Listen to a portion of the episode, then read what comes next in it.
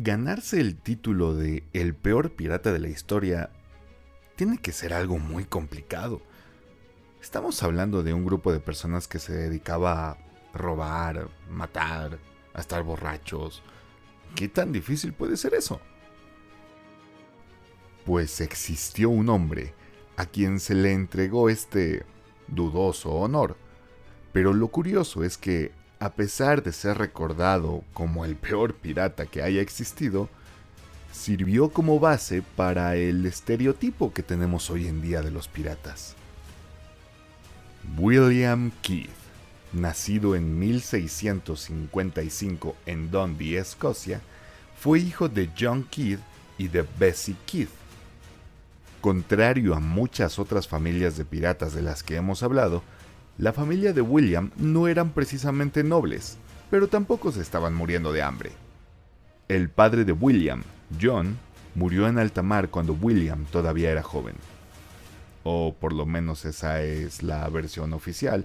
La verdad es que sería difícil saber si alguien en un barco murió o simplemente desapareció y pudo llegar a alguna otra costa y comenzar una nueva vida con una nueva familia, como tu papá cuando fue por cigarros al Oxxo. Se dice que William y Bessie fueron ayudados financieramente por una sociedad local y el resto de su juventud fue algo normal, tranquila para la época. Damos el salto hasta 1689, cuando aparecen los primeros registros sobre un William Kidd en sus treintas, miembro de una tripulación de un barco franco-inglés que navegaba en el Caribe. Aparentemente intentando seguir los pasos de su padre y, ser un marinero honesto y tener una vida tranquila y bonita, la tripulación tenía otros planes.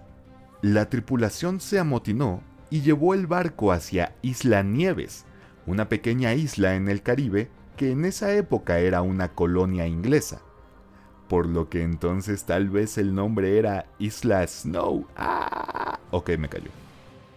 William se convirtió en el nuevo capitán de la nave y rebautizó al barco como Blessed William, o sea, William el bendecido. Para que, vean, que, el culto a la personalidad no es solo cosa del peje. Una vez satisfecho su frágil ego, Kidd puso a disposición del gobernador de la isla a su tripulación y se convirtió en una especie de corsario muy al borde de la ley ya que no tenía su patente de corso. Algo así como los microbuseros de la Ciudad de México que ninguno tiene licencia para conducir. Siendo la isla una colonia inglesa, Kidd se ofreció a protegerla de los ataques franceses, pero el gobernador les dijo que no tenía manera de pagarles en ese momento, pero les ofreció quedarse con los botines que pudieran sacar de los barcos franceses.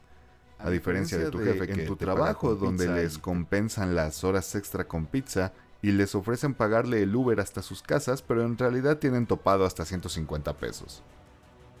Fue así como William entró de lleno al mundo del corsareísmo. Se convirtió en corsario, pues.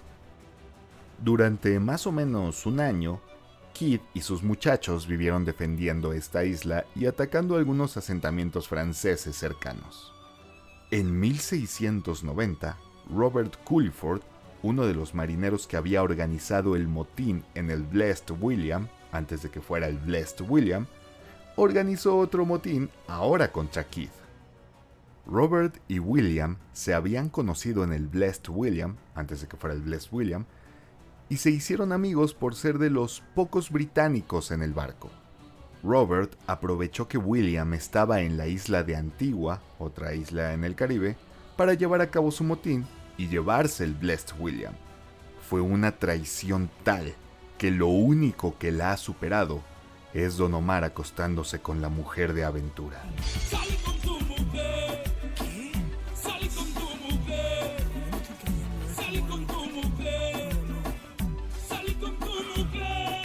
Que lo perdone Dios porque él no lo va a hacer.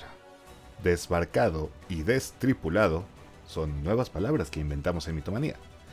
Keith, en 1691, se estableció en Nueva York y nada lento ni perezoso se casó con Sarah Bradley Cox Ort, una chica inglesa, veinteañera, viuda y famosa por ser una de las mujeres más ricas de la ciudad. Y tú a tus treinta y tantos no has logrado tener una sola relación estable. Sarah y William tuvieron dos hijas, Sarah y Elizabeth Keith, que por alguna razón no se les menciona más allá de su nacimiento en prácticamente ninguna fuente. Digo, tal vez no hayan hecho o participado más en la historia de su padre, pero pues por lo menos un epílogo, ¿no? Ah. Keith tuvo una buena vida, una vida tranquila durante unos buenos años junto a su familia, hasta que en 1695 el entonces gobernador de Nueva York, Massachusetts y Nuevo Hampshire solicitó a Keith para que atacara a diversos sujetos relacionados con la piratería. Estaba buscando a un cazador de piratas. Ay, Keith, pudiste haber sido recordado como el cazador de piratas, pero pasaste a la historia como el peor pirata de la historia. Como ya hemos dicho en prácticamente todos los episodios en los que hemos hablado de piratería, la piratería era un gran problema a nivel mundial, por lo que muchos gobernadores querían armar su propio equipo SWAT. Pero, claro, algunos, solo, tenían, a William Keith. Digo, la verdad, es, que no era, tan mala opción. El hombre, el hombre ya había sido un corsario, así que algo de malicia y de astucia pirata debía de tener. William aceptó sabiendo que de no hacerlo se le vería como un apátrida que está en contra de la corona y pues nadie quiere eso. A Kid por fin se le otorgó su patente de corso directita de la mano del rey Guillermo III de Inglaterra y sus funciones eran cazar piratas y luchar contra los buques franceses. A Kid se le otorgó una nueva nave llamada el Adventure Galley no tengo idea qué es Gali, déjenlo, ah, déjenlo, googleo. Ajá. A Kid se le otorgó una nueva nave llamada, en español, la Galera Aventura. Y bueno, Kid regresó de lleno a su oficio de corsario, pero no fue precisamente muy fácil. Tan solo un año después, en 1696, Kidd y su tripulación se encontraban en el Cabo de Buena Esperanza. Es un lugar del que ya hemos hablado, pero por si no lo recuerdan, es una zona al extremo sur de África sumamente peligrosa para cruzar por barco.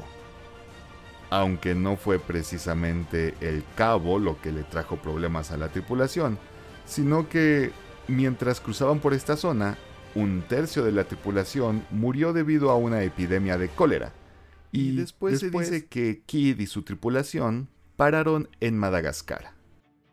Si recuerdan nuestro poderosísimo episodio sobre Libertalia, esta parada en Madagascar coincidiría con la ocasión en que la tripulación de Kidd llegó a dicha ciudad.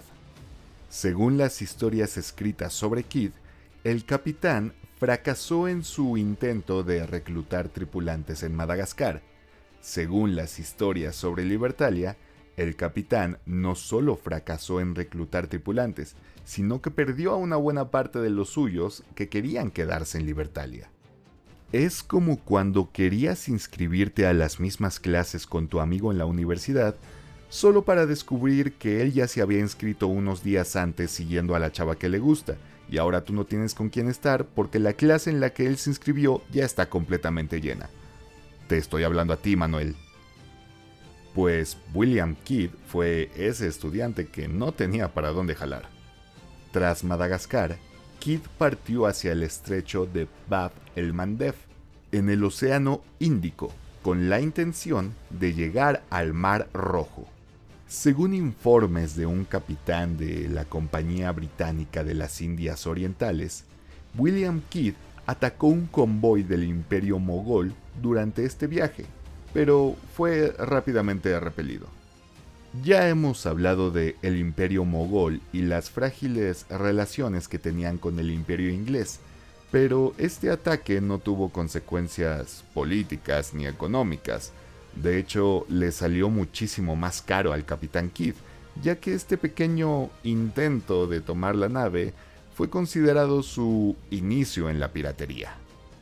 Habiendo sido un hombre honesto, leal, un marino de bien, era extraño pensar que William Kidd se hubiera volcado hacia la vida del mal, pero, se dice que pudo haber sido orillado a esto por sus tripulantes que, viéndose en situaciones desesperadas, tenían que robar lo que pudieran para seguir viviendo.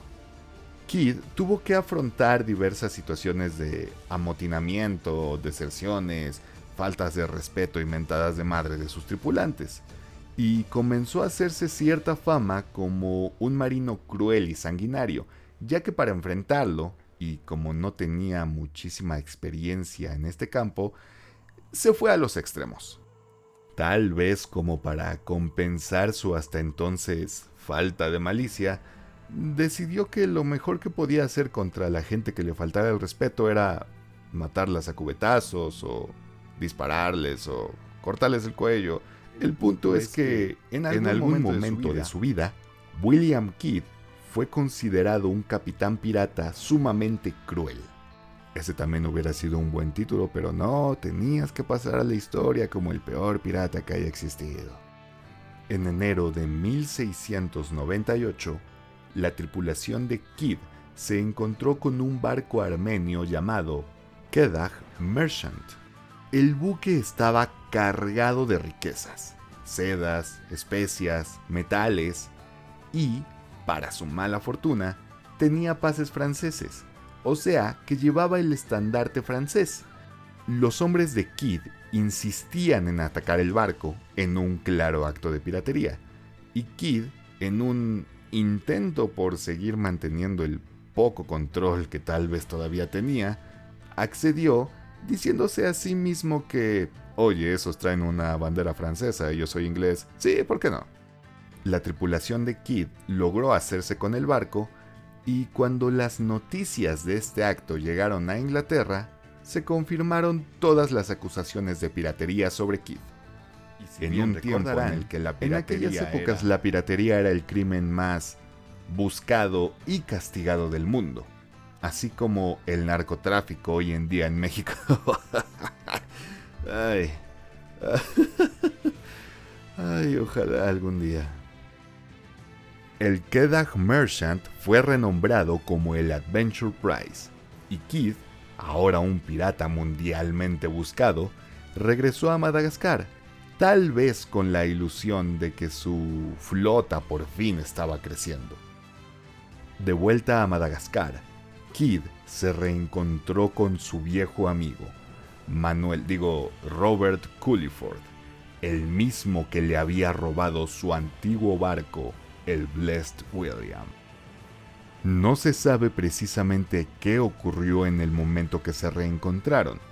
Me imagino una escena tipo el bueno, el malo y el feo, con unos primerísimo primer plano hacia los ojos, pero también me imagino a William intentando solucionar todo por el arte de la oratoria. Digo, no por nada fue el peor pirata del mundo. Me imagino a William, todo un pirata consagrado, mirando a Robert a los ojos y diciéndole, Ya, güey, regrésame la nave. Y Robert contestándole, No. Completamente decepcionado y sumamente enojado, William Kidd ordenó a su tripulación atacar a Robert y a su barco, el Mocha Frigate. Hmm, cualquier nombre es mejor que el Blessed William. Kidd se sintió empoderado porque tenía dos naves en su poder, pero con lo que no contaba es que su tripulación se negó a atacar a Robert y se unieron a las fuerzas de este.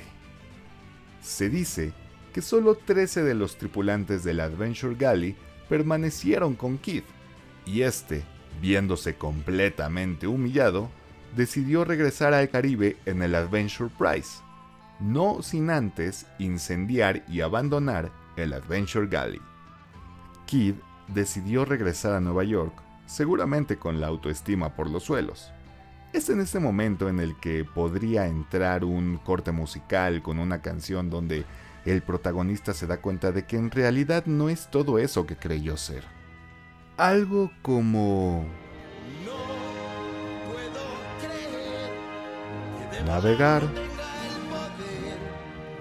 Mares. Pirata robar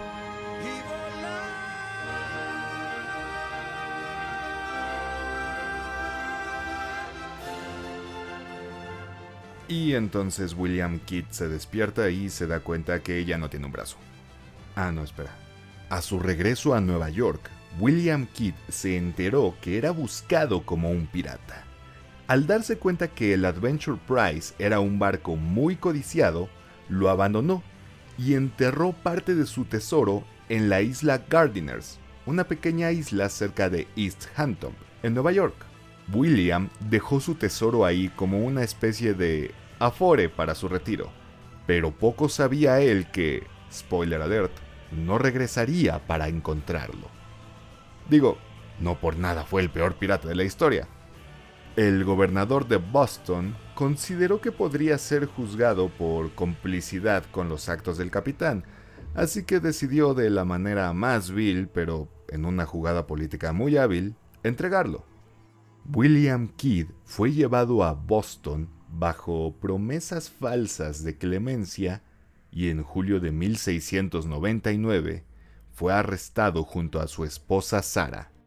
Tras un año encarcelado en las condiciones más miserables e insalubres, y eso que no estaba viviendo en Iztapalapa, William Kidd fue enviado a Inglaterra para ser juzgado por el Parlamento inglés. El juicio o los juicios a los que Kidd estuvo sometido fueron bastante llamativos. Para empezar, había ciertas guerras políticas al interior del Parlamento, por lo que Kidd se convirtió en una especie de instrumento. Y su negativa a dar nombres de algunos otros piratas no le ayudó muchísimo. Al final, Kidd fue encerrado en la prisión de Newgate bajo los cargos de piratería y asesinato. A William Kidd se le asignaron dos abogados para su defensa, pero como bien sabemos de los abogados de oficio, eso y nada es exactamente lo mismo. Saludo a los abogados de oficio, es solo un chiste, no se enojen y me hagan caer todo el peso de la ley. Finalmente encontrado culpable de todos los cargos, en 1701, Kidd fue sentenciado a la horca. Aunque, la, primera, cuerda, se rompió, y tuvieron, que, colgar a Kidd, pero esta vez con una cuerda de buena calidad. Su cuerpo fue encadenado y colgado sobre el río Támesis como un aviso para cualquier pirata, permaneciendo allí durante tres largos años. Pero no es tan impresionante, o sea, mantener un muerto sobre un río durante tres años, yo tengo amigos que han mantenido relaciones muertas durante cinco. Parte del tesoro que William enterró en la isla Gardeners fue encontrado, lo cual alimentó la creencia de que durante su viaje de regreso había dejado tesoros escondidos en diferentes islas. Una de las leyendas más famosas sobre este hecho es que la tripulación de Kidd escondió un tesoro en una isla llamada Tagarajima, al sur de Japón. Según la leyenda, los piratas de Kidd asesinaron a todos los habitantes de la isla y escondieron sus tesoros en una cueva. Estas leyendas inspiraron a escritores como Robert Louis Stevenson o al mismísimo Edgar Allan Poe, quienes escribieron novelas o cuentos donde los piratas costumbre de enterrar este tesoros, el cual se convirtió en un ícono del imaginario colectivo. William Kidd intentó ser un marino honesto, una persona buena que pudiera regresar al final del día de trabajo y mirar a su familia a los ojos, pero la vida en alta mar y la gente que está acostumbrada a esa vida simplemente no se lo permitió y regresó a casa para descubrir que lo que él pensaba que era un servicio a la corona, en realidad era un crimen y de los más atroces para aquellas épocas. Al final, William Kidd podrá ser el peor pirata de la historia, pero lo fue, porque intentó ser, hasta donde pudo, una buena persona. Vaya, al final no me parece un mensaje en realidad tan malo. Pero sí remataría con un no dejes que te atrapen. Al contrario de William Kidd, muchísimos piratas recurrieron a las vejaciones más viles para mantenerse con vida y dejar su huella en la historia. Pero esas ya serán historias para otro momento. Mi nombre es Axel Bryce y te agradezco que me hayas acompañado en un episodio más de Mitomanía. Te invito a seguirme en las redes que te dejaré en la descripción de este episodio y te espero la siguiente semana con más historias.